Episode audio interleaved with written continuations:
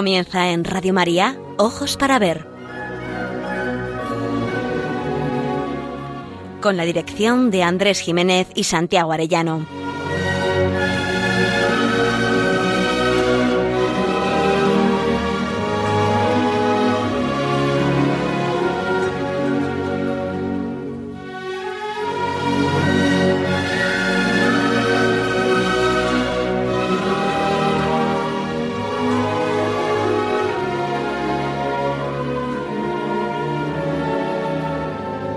Queridos oyentes, muy buenos días. Les saludamos en esta nueva edición del programa Ojos para Ver que emitimos desde Pamplona para Radio María el primer y tercer martes de cada mes.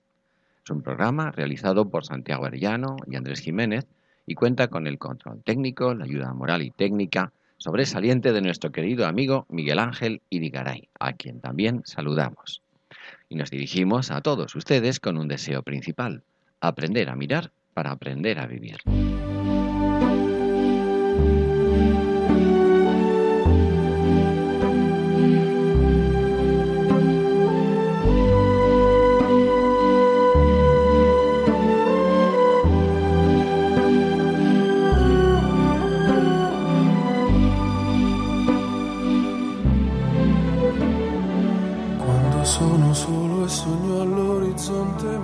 Hoy dedicaremos nuestro programa a presentarles un texto excepcional del libro Recuerdos de Sócrates o Apología de Sócrates, la encrucijada que se le presenta a todo ser humano, al menos desde el inicio de la pubertad. La lección del camino a seguir que en el lenguaje tradicional se expresaba con la alternativa entre el vicio y la virtud. Hablamos de un texto escrito hace más de 2400 años escrito en el siglo IV antes de Cristo.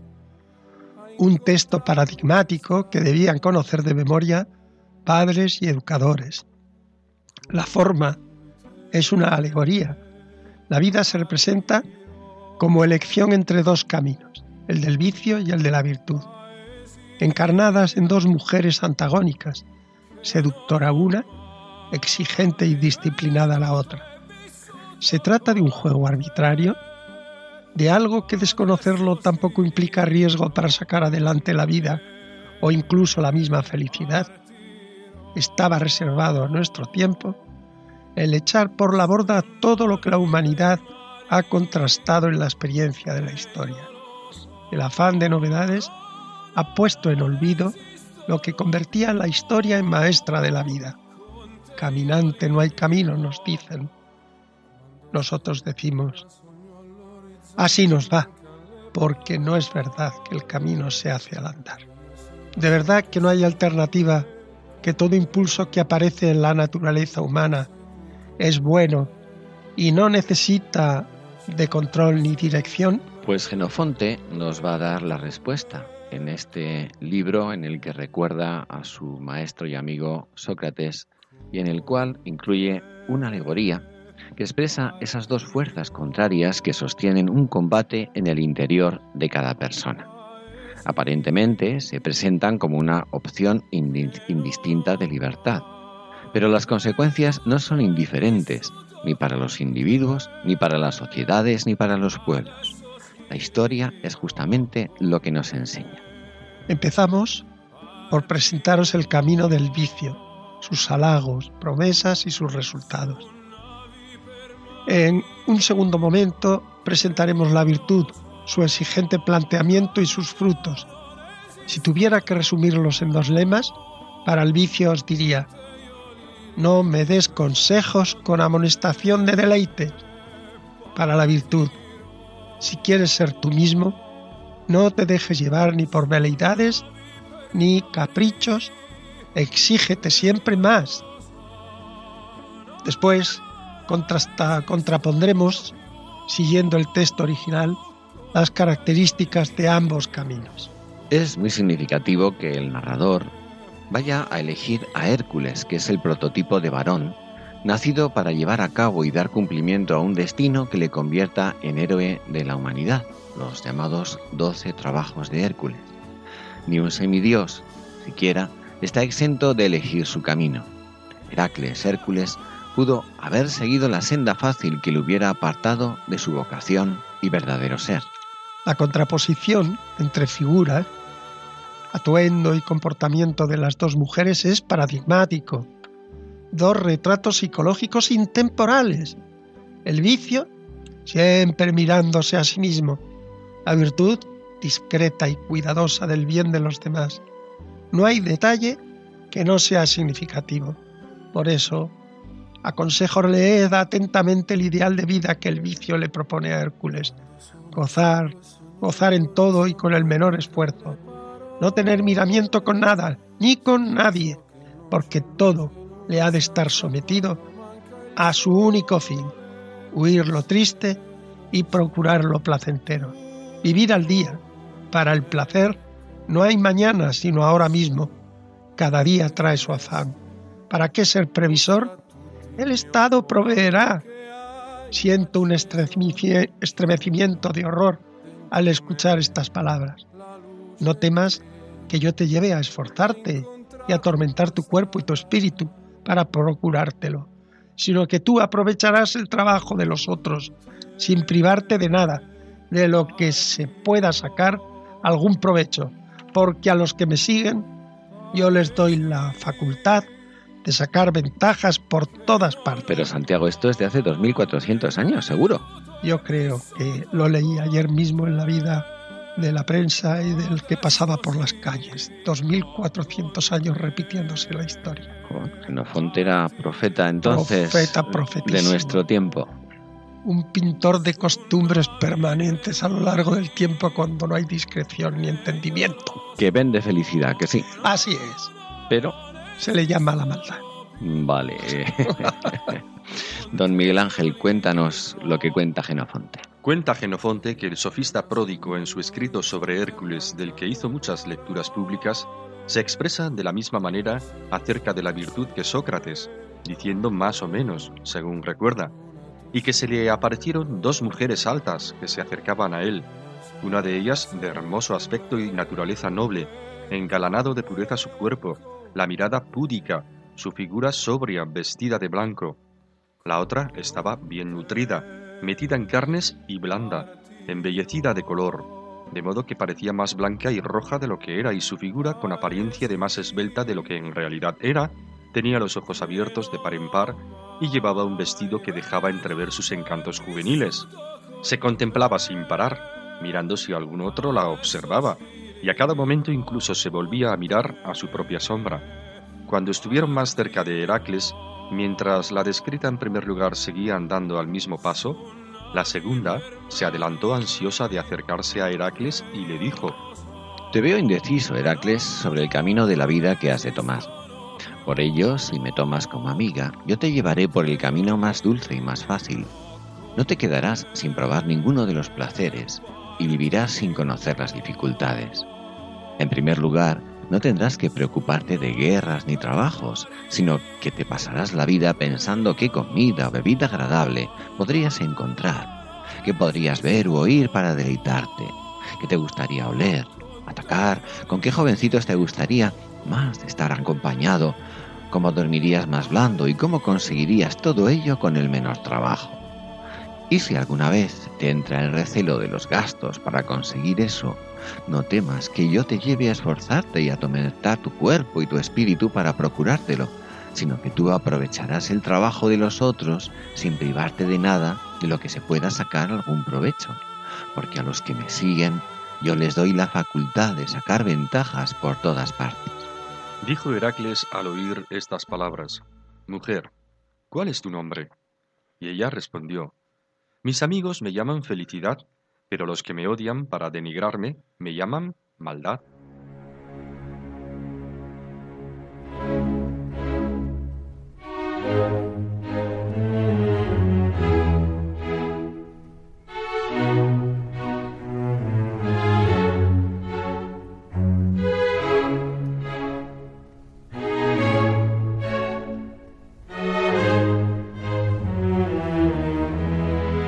Para ver. El don de la belleza. Andrés Jiménez, Santiago Arellano.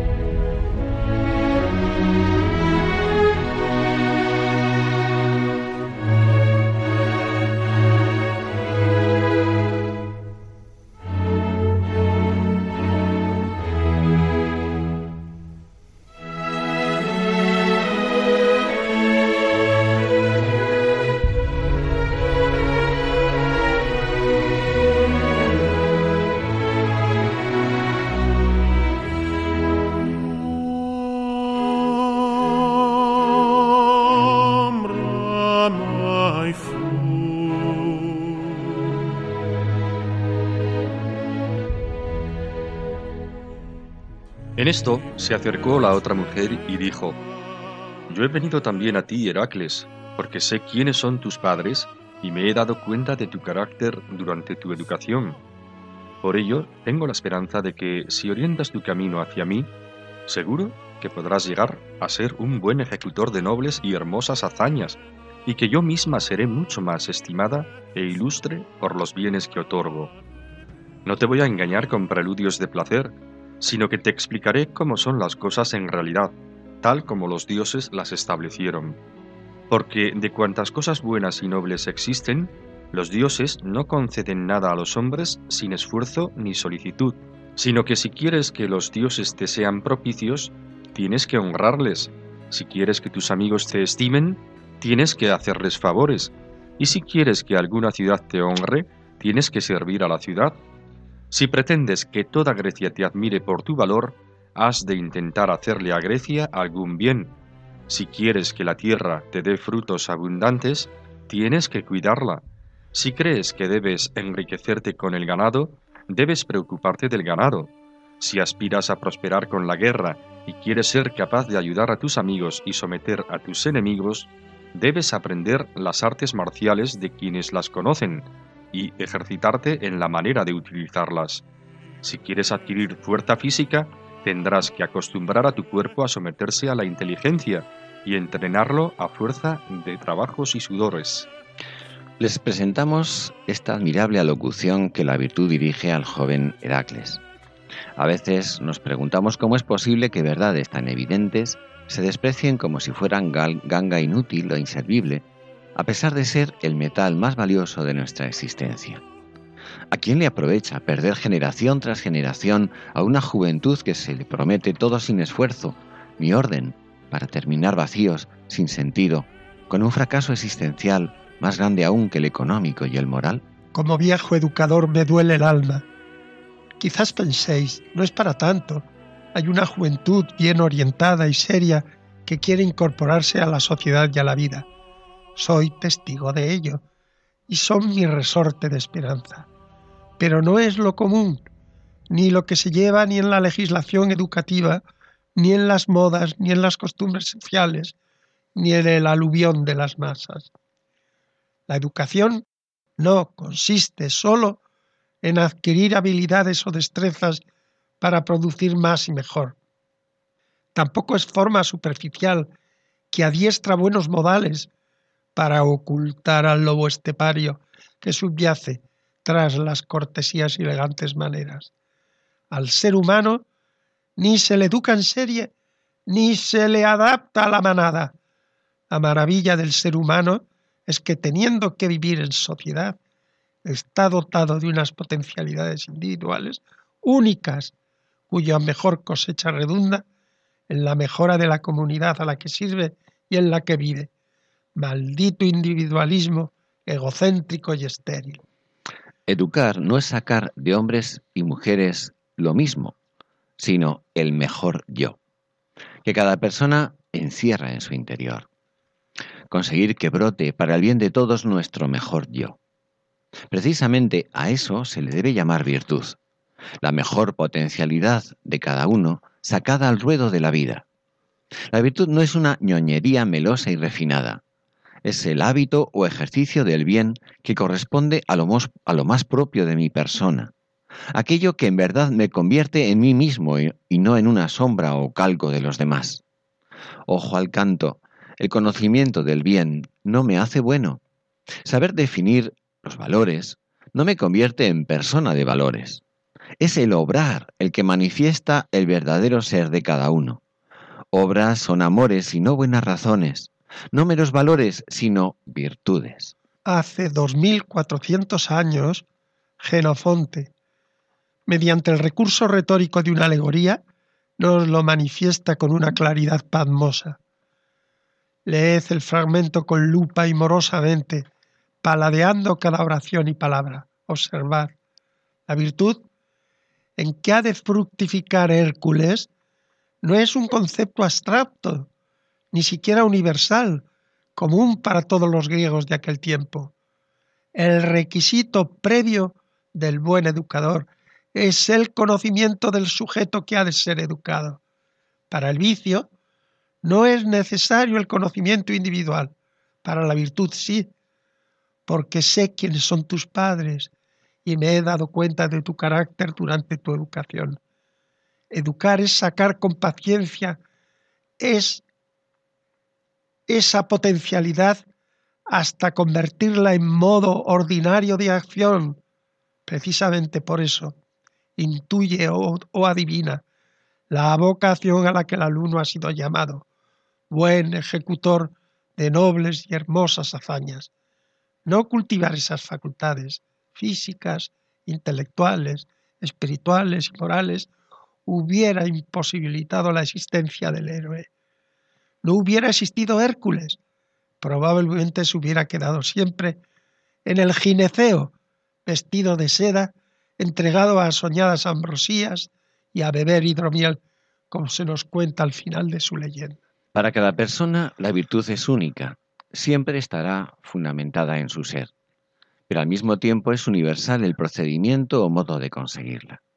Dos principios nos enseñará Genofonte como afirmaciones indiscutibles. El primero, que nadie puede cambiar el ser que ha sido dado a cada cosa por los dioses. Y así dice, sino que te explicaré cómo son las cosas en realidad, tal como los dioses las establecieron. Y la segunda enseñanza, que nada se le da al ser humano sin esfuerzo. Y así dice Genofonte, porque de cuantas cosas buenas y nobles existen, los dioses no conceden nada a los hombres sin esfuerzo ni solicitud. Será consecuencia de vida el ser respetuosos y agradecidos con los dioses. La enumeración de oficios, hazañas y éxitos pasan por un requisito inexcusable. Todos, absolutamente todos, exigen entrega y todos dedicación absoluta. Por ejemplo, si quieres adquirir fuerza física, tendrás que acostumbrar a tu cuerpo a someterse a la inteligencia y entrenarlo a fuerza de trabajos y sudores. Esta es, y no otra nuestra herencia clásica, lo que Grecia y Roma nos legaron acerca del hombre y la virtud. ¿Qué supuso, además, la adquisición bíblico-cristiana? Esto, Santiago, a mí me recuerda una hermosísima idea que le oí a mi querido padre Tomás Morales, hoy venerable, y es aquello tan eh, ingenioso y tan verdadero de que el que no vive como piensa acaba pensando como vive. Pues exactamente, es otra constatación de cómo lo que tiene valor para siempre perdura en el tiempo. Lo diga Genofonte o lo diga el padre Morales. Pues amén.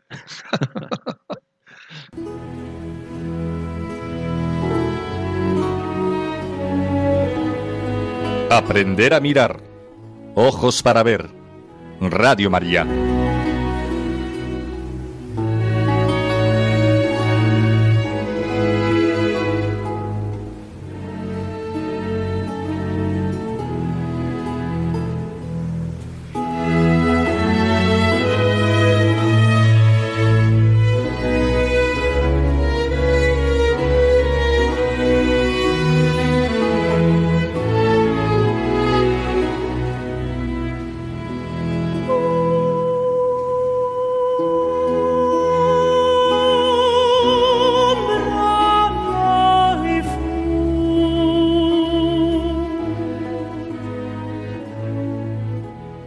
Al texto de Genofonte.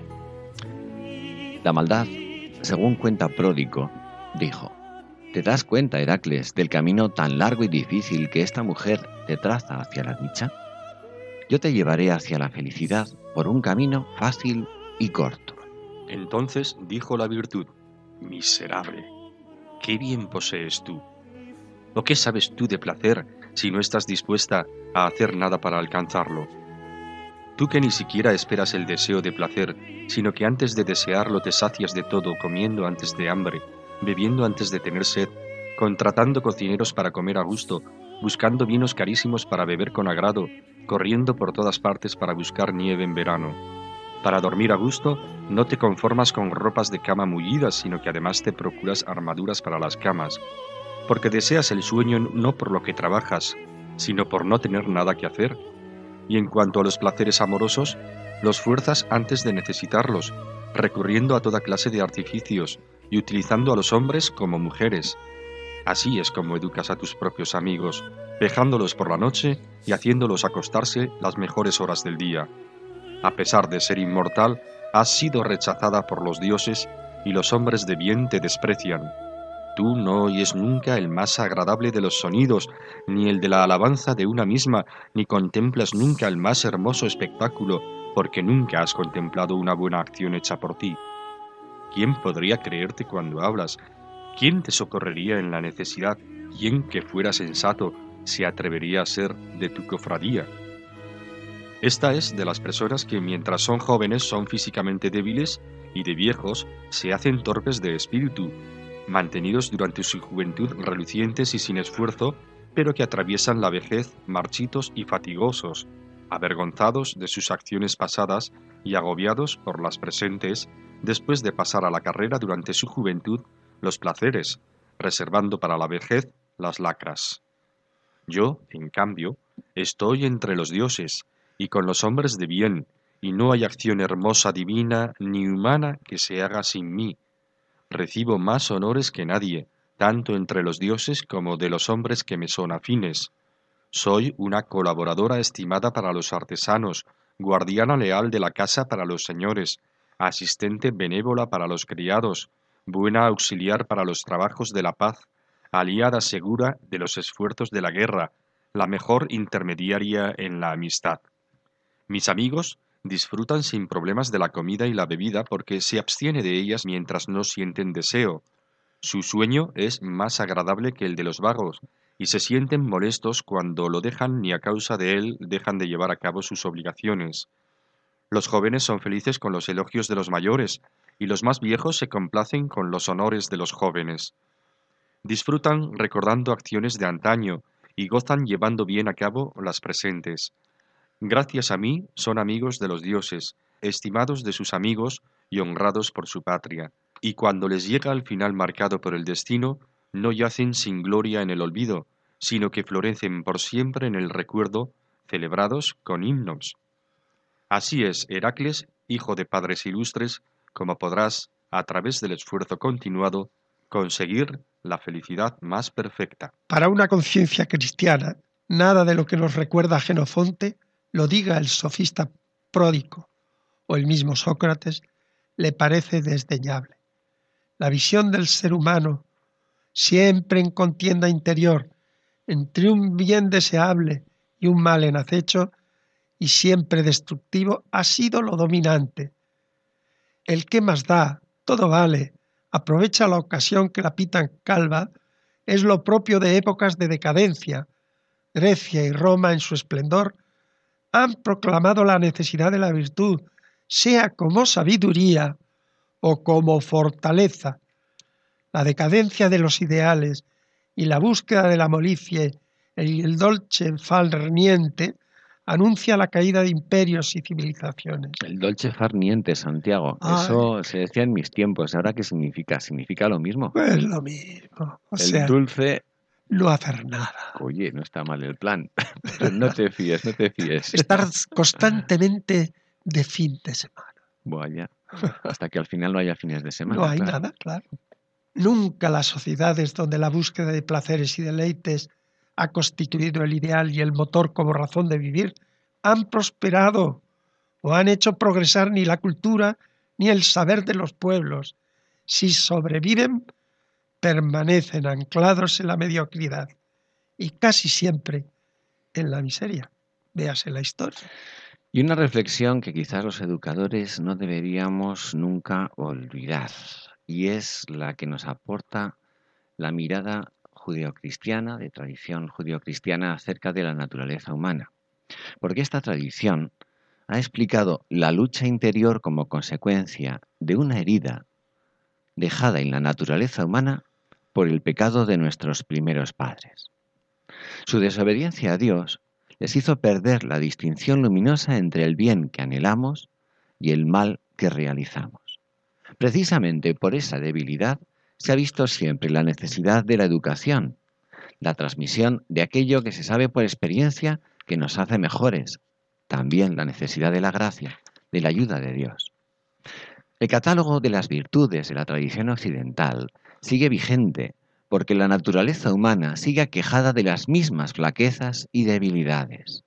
La naturaleza, hombre y mujer, debe ejercitarse en la virtud, que como dijimos es el bien que corresponde a cada persona en cuanto ser, primero como punto de partida en el orden de la naturaleza.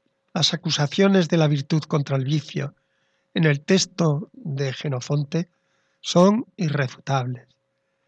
No encuentro nada que no siga siendo actual, hasta el arcaico refinamiento de la nieve para enfriar las bebidas, lo mullido de los lechos, no para descansar, sino para regodearse en el deleite del descanso. ¿Qué os diré de las costumbres amorosas, sensuales, enunciadas? La naturaleza sin bridas está condenada a la misma degradación ayer, hoy y siempre. O sea que no hay nada que se haya inventado recientemente. Pues esta es la condición de una manera, de una naturaleza herida y frágil, que si no se le pone remedio, tendremos que seguir diciendo hoy como ayer, mañana como hoy, y siempre igual. Las acusaciones serán las mismas. Dura es la vida para la virtud. Felicidad por el vicio. Lean bien el texto, porque al final, al final, le diré cuál es el resultado. Y además, añadimos, falta la gracia. Sí, la gracia que no destruye la naturaleza, hay que repetir esto muchas veces, no destruye la naturaleza, sino que la eleva hacia su fin y su destino. La buena nueva nos anuncia que es posible el bien y la virtud para aquí y para la vida eterna. Lo que la naturaleza no me otorga, me lo sobreabunda la gracia o la sangre y la redención de Cristo, en el fondo. Este es el secreto del hombre nuevo, que avala la fe y lo confirman la vida y los ejemplos de los santos. Dios no ha olvidado al hombre, lo ama. Pero esto será materia, ¿verdad, Santiago? Para el próximo programa.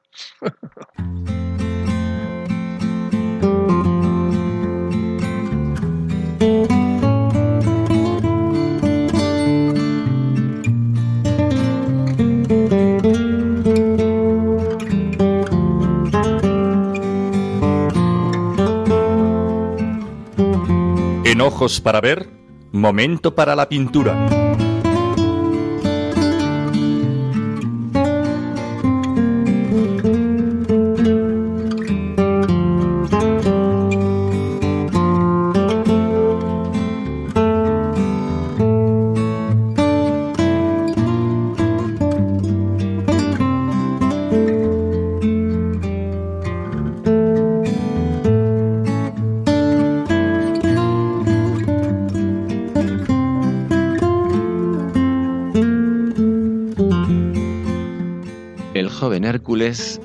Encrucijada entre el vicio y la virtud. Hoy recurrimos a una magnífica pintura de Paolo Veronés, uno de los tres grandes maestros de la pintura veneciana en la segunda mitad del siglo XVI, junto con Tiziano y Tintoretto, para proclamar lo que ha practicado la cultura occidental como el principio y fundamento de la verdadera educación durante milenios. ¿No es acaso indicio de locura haber arrojado por la borda ¿Qué es en el cultivo de la, es en el cultivo de la virtud donde radica la clave de la educación? No se construye el saber ni se adquiere la madurez sin la exigencia y la ayuda de la partera y de su invitación desde la autoridad al crecimiento en todo. Maestro, diríamos, no me aplaudas ni me diviertas. Antes bien, invítame a ser más en mi mejor proyecto de ser. En el Museo del Prado podéis contemplar un cuadro de Veronés, un óleo sobre lienzo pintado hacia 1585. En él se pueden apreciar sus características formales principales. Desde el principio se inclinó por una paleta más clara que la de sus contemporáneos de Venecia, quizá debido a sus tempranas experiencias realizando frescos. Al mismo tiempo, fue el auténtico heredero de Tiziano en cuanto a libertad y brillantez de la factura que evoca sensualmente una gran diversidad de calidades.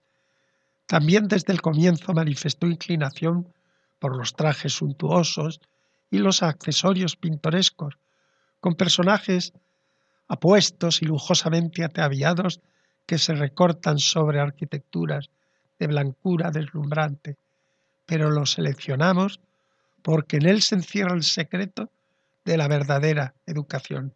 Se titula Hércules entre el vicio y la virtud. ¿Y qué sacamos de la contemplación de esta maravillosa pintura de Veronés? Pues que la vida es una opción de libertad. Dos estilos de vida con resultados radicalmente distintos. Esta es la cuestión. Un jovencito ataviado como adolescente del siglo XVI centra nuestra mirada y su presencia puede desconcertarnos. ¿Qué tiene que ver esto con Hércules, el de la maza y músculos atléticos, hercúleos? Precisamente, ese es el adolescente, el que nos da la pista. El texto que cohesiona nuestro programa nos resuelve la duda. Genofonte comienza así su texto. Cuando Hércules estaba pasando de la niñez a la adolescencia, momento en el que los jóvenes, al hacerse independientes, revelan si se orientarán en la vida por el camino de la virtud o por el del vicio, cuentan que salió a un lugar tranquilo y se sentó sin saber por cuál de los dos caminos se dirigiría, y que se le aparecieron dos mujeres altas que se acercaban a él, una de ellas de hermoso aspecto y naturaleza noble, engalanado de pureza su cuerpo, la mirada púdica, su figura sobria, vestida de blanco. La otra estaba bien nutrida, metida en carnes y blanda, embellecida de color, tenía los ojos abiertos de par en par y llevaba un vestido que dejaba entrever sus encantos juveniles. Se contemplaba sin parar, mirando si algún otro la observaba, y a cada momento incluso se volvía a mirar su propia sombra.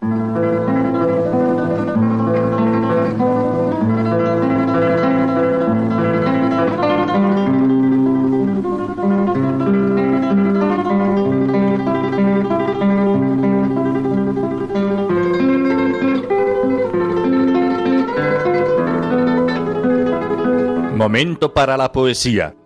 Ojos para ver. Radio María.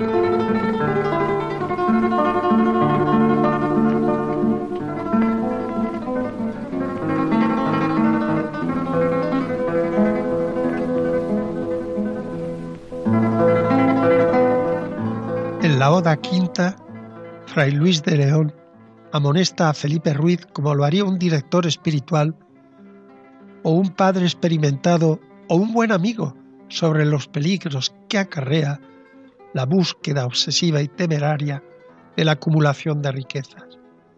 No se fustiga las riquezas en sí, como diría Pármeno a Celestina, riquezas quiero pero honestamente ganadas. En este poema se nos fustiga el vicio como desorden que deja rota la conciencia y vacía de verdaderos bienes la existencia. Critica el atuerto o a derecho nuestra casa hasta el techo de Celestina, que precisamente morirá a manos de sus pupilos por no compartir la cadena de oro que le había regalado Calista. Estos consejos nos pueden parecer extraños a una sociedad que ha puesto el remedio de todos los males en el dinero y ha puesto la felicidad en la acumulación de riquezas conseguidas como sea, por juegos de azar, el negocio sin límite ni cortapisas morales, la venta sin escrúpulos, el mercadeo de todo lo que dé beneficios, sean personas, mercancías dañinas o abusos desde el poder político, económico o social. Nuestra sociedad apesta a corrupción en todos los estamentos. Siempre me acuerdo de la cita del Lazarillo. De tres en tres te comen los granos de uvas, porque yo me los como de dos en dos y no dices nada. Lo malo es que el Lazarillo, el ciego, tenía razón. La avaricia es una pasión inherente al corazón humano y como todas las demás pasiones, está al acecho, esperando la oportunidad. Solo la educación que señala primero la finalidad de la vida, para qué estamos en este mundo. Segundo, crea hábitos de bien para hacernos dueños de nosotros mismos, es decir, educa en la virtud. Si esto no se tiene en cuenta, nuestras quejas suenan a farisaicas o delatan la frustración de quien no puede practicar los males que denunciamos. Si no tenemos claro el destino, ¿qué importará el modo y el lugar en que lleguemos? En dos estancias y una lira final ejemplifica Fray Luis de León su menosprecio de la avaricia. En la primera pone referente la aventura de los vecinos portugueses expresada mediante la metonimia vela portuguesa, audaz hasta la temeridad, llegue hasta las islas Molucas en busca de árboles míticos, al, Golfo Pérsico o a la India en busca de oro, de la esmeralda inapreciable, pero siempre a costa de un ánimo sereno o del gesto fruncido por las inquietudes de un alma avara. La segunda estancia, la moralización la extrae de la historia de Roma y de la mitología clásica.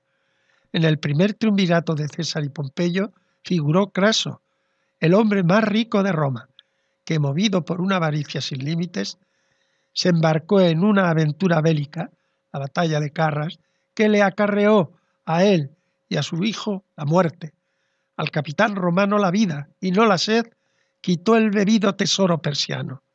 La mitología le ofrece el personaje de Tántalo, proverbial personaje por el castigo impuesto por los dioses de tener siempre hambre y sed y nunca poder saciarlas en medio de un río con agua potable y árboles frutales que elevaban sus ramas cuando pretendía coger sus frutos. Cierra la estancia con el necio que se arriesga a mil aventuras y sólo se consuela con el oro que no gasta, endura, apretando su mano avara. La lira final sentencia con una frase apodíctica cuanto paradójica y deja la riqueza pobre al dueño. En vano el mar fatiga la vela portuguesa que ni el seno de Persia ni la amiga maluca da árbol bueno que pueda hacer un ánimo sereno.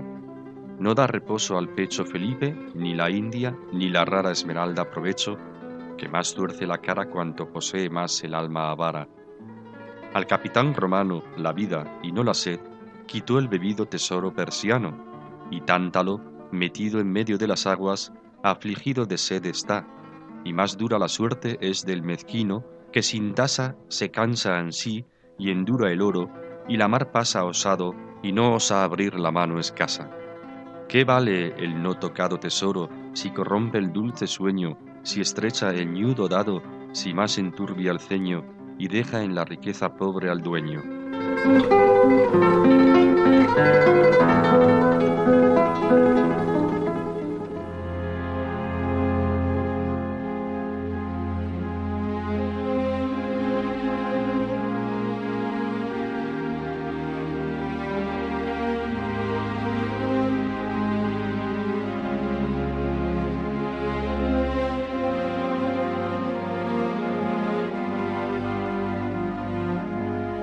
El camino de las artes. Ojos para ver.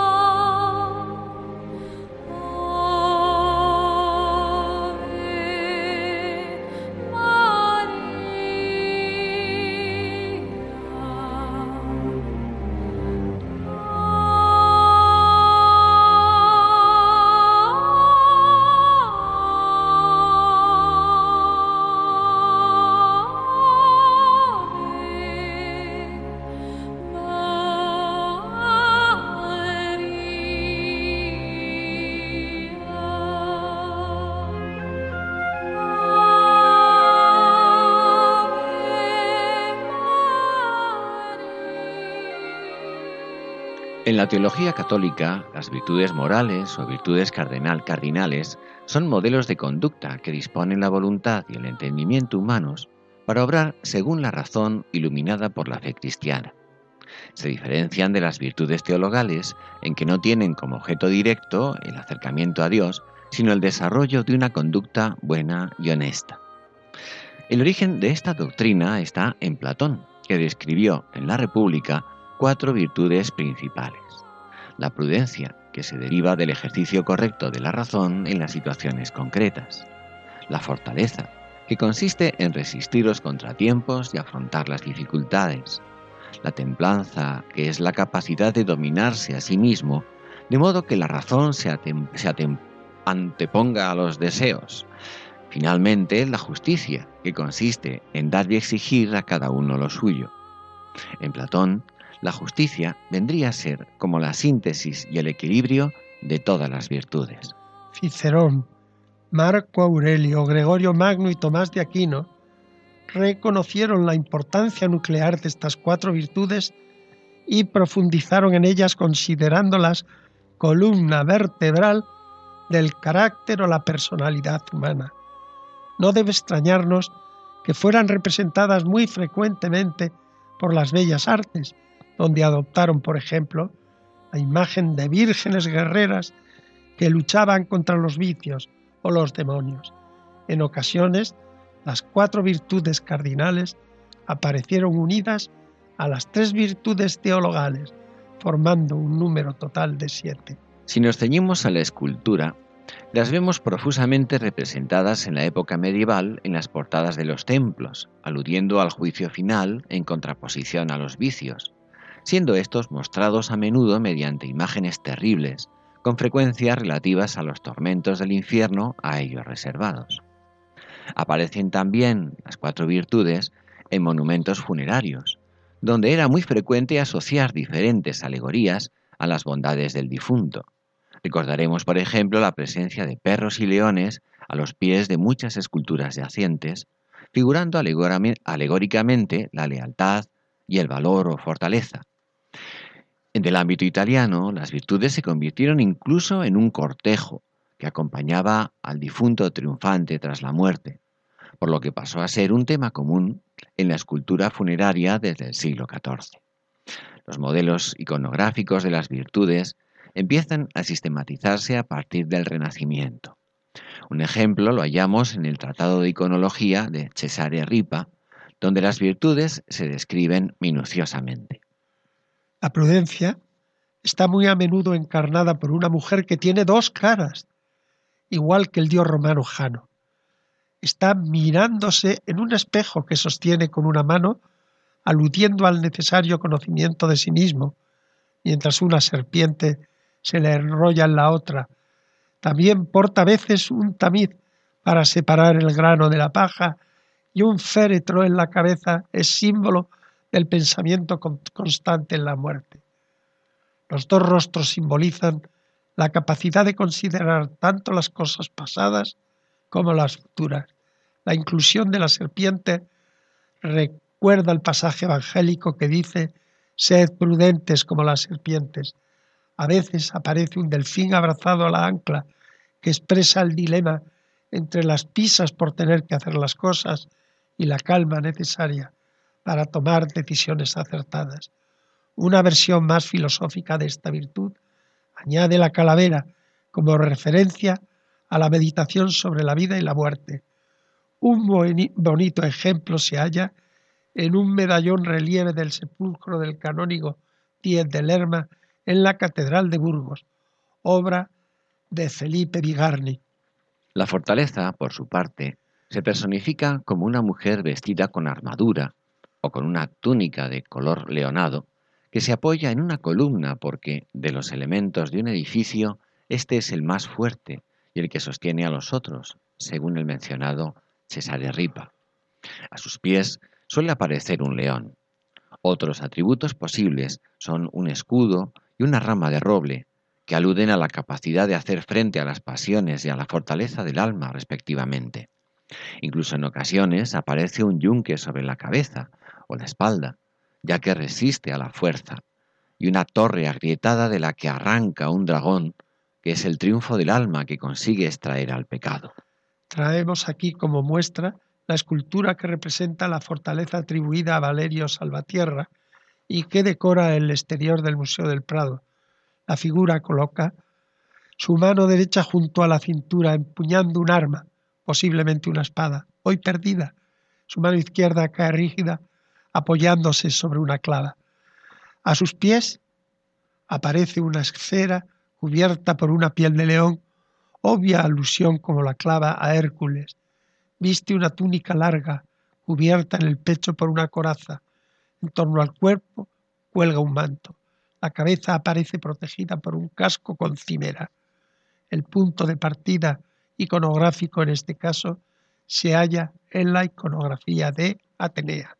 La templanza tiene muchas representaciones que aluden al equilibrio, la moderación y el autocontrol.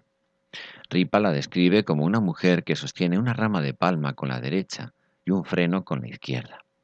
La palma es una planta que nunca se dobla por más que se la someta a fuertes pesos, levantándose siempre.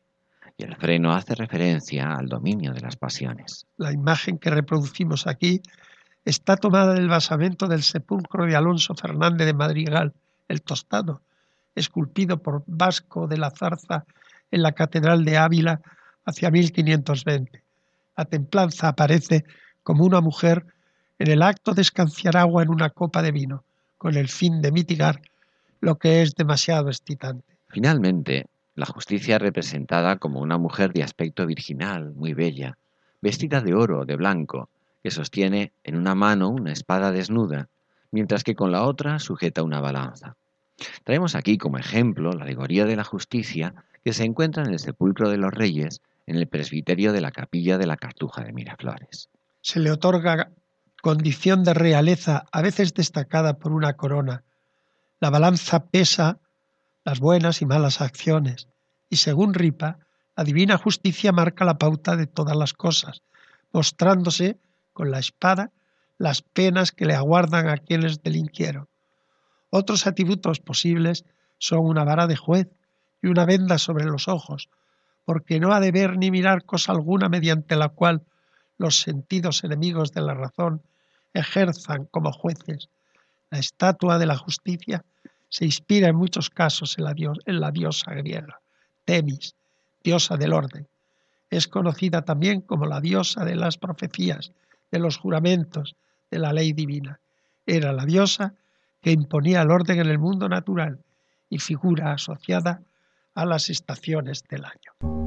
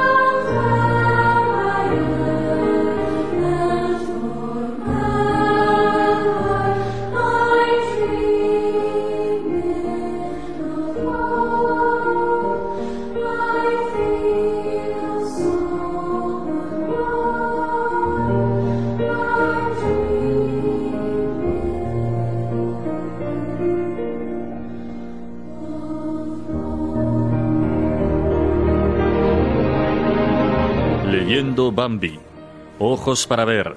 Radio María.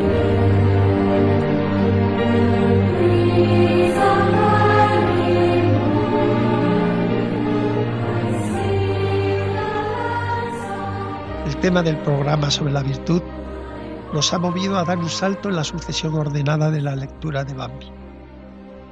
El fragmento que os ofrecemos pertenece al capítulo 14 los ocho capítulos saltados aparecerán en próximos programas.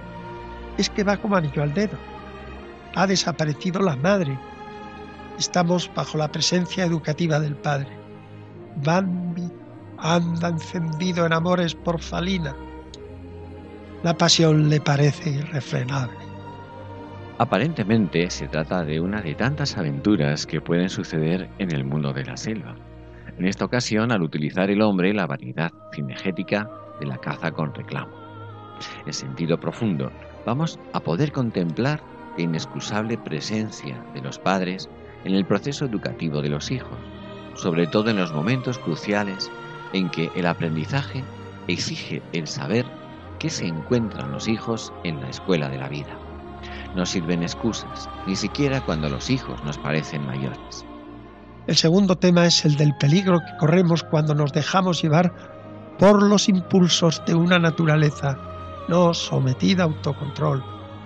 La importancia de educarnos para ser dueños de nosotros mismos, para ser capaces de salir airosos ante cualquier adversidad.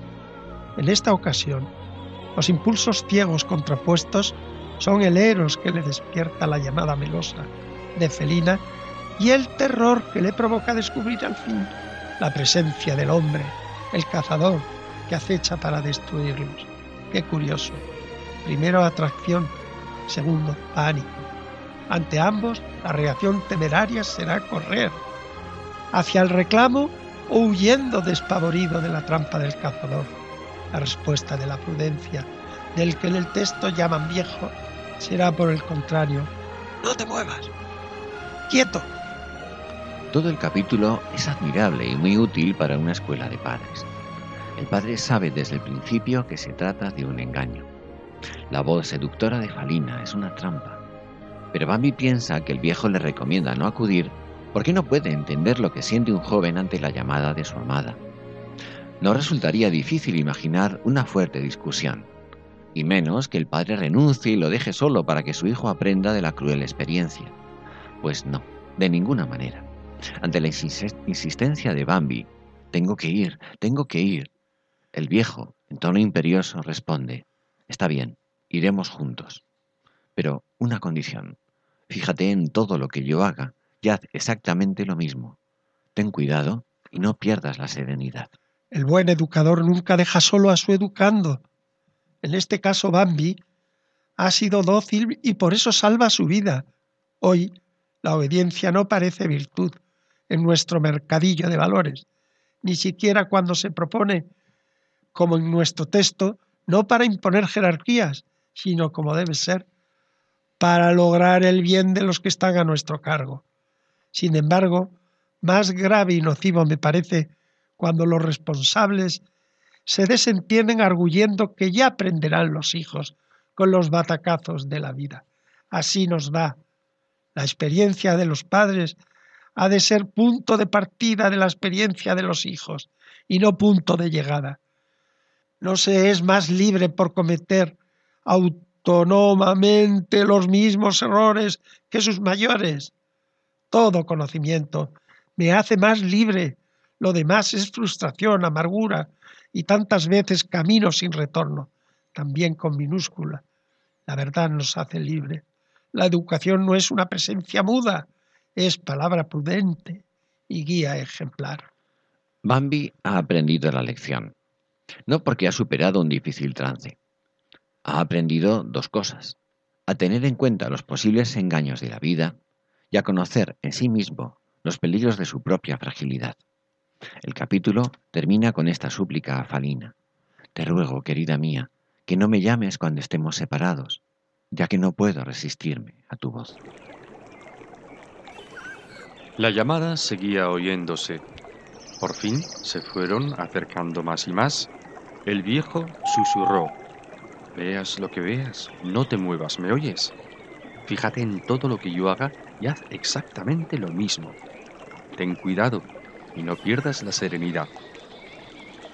Nada más dar unos pasos, se les llenó de pronto la nariz de aquel olor penetrante y perturbador que tan bien conocía Bambi. Le vinieron tantas ráfagas del olor que estuvo a punto de gritar. Se quedó quieto como si estuviera clavado. Inmediatamente comenzó a latirle el corazón a la altura del cuello. El viejo se detuvo tranquilo junto a él y le indicó la dirección con los ojos. Allí estaba él. Él estaba muy cerca, apoyado en el tronco de un roble, tapado por unos avellanos y llamando dulcemente. Ven, ven. Solo se le veía la espalda. Su cara únicamente podía verse cuando giraba un poco la cabeza. Bambi estaba tan confuso, tan trastornado, que solo poco a poco fue comprendiendo de qué se trataba. Él estaba allí, era él el que imitaba la meliflua voz de Falina. Ven, ven. Un tercer frío recorrió todo el cuerpo de Bambi. La idea de huir se instaló en su corazón y tiraba violentamente de él. ¡Quieto! le susurró el viejo en tono imperioso, como queriendo evitar un arrebato de terror. Bambi se dominó, haciendo un gran esfuerzo. El viejo le miró, al principio un poco burlonamente, según le pareció Bambi, a pesar del estado en que se encontraba, pero luego volvió a mirarle con seriedad, bondadosamente. Bambi atisbó con ojos parpadeantes hacia donde estaba él. Notó que no podría soportar más tiempo su terrible proximidad. El viejo pareció haber adivinado su pensamiento, ya que le susurró, Vámonos, y se volvió para marcharse. Sigilosamente se alejaron de allí. El viejo iba por caprichosos caminos en zigzag, cuya finalidad Bambi no comprendía. Siguió sus lentos pasos, haciendo todavía esfuerzos por dominar la impaciencia. Si antes le había arrastrado hacia allá el ansia de ver a Falina, ahora era el instinto de huida lo que recorría sus venas. Sin embargo, el viejo seguía caminando lentamente. Se paraba, escuchaba, elegía otros caminos en zigzag, volvía a detenerse y seguía andando despacio, muy despacio.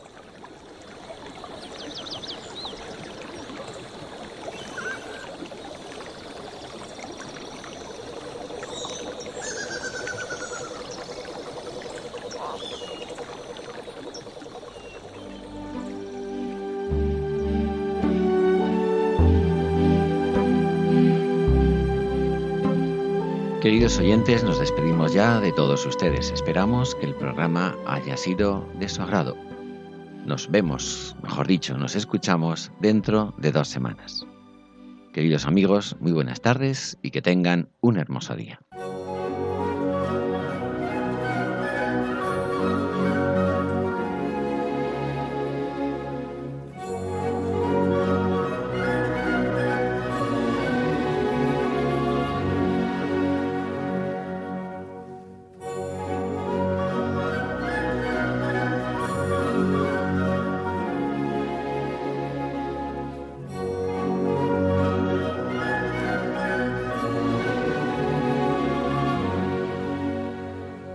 Finaliza en Radio María, Ojos para Ver.